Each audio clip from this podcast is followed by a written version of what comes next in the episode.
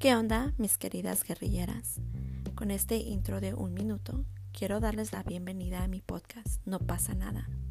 donde voy a compartir mi nuevo capítulo de mi vida como una mujer de 36 años, con dos hijos, recientemente separada y futuramente divorciada,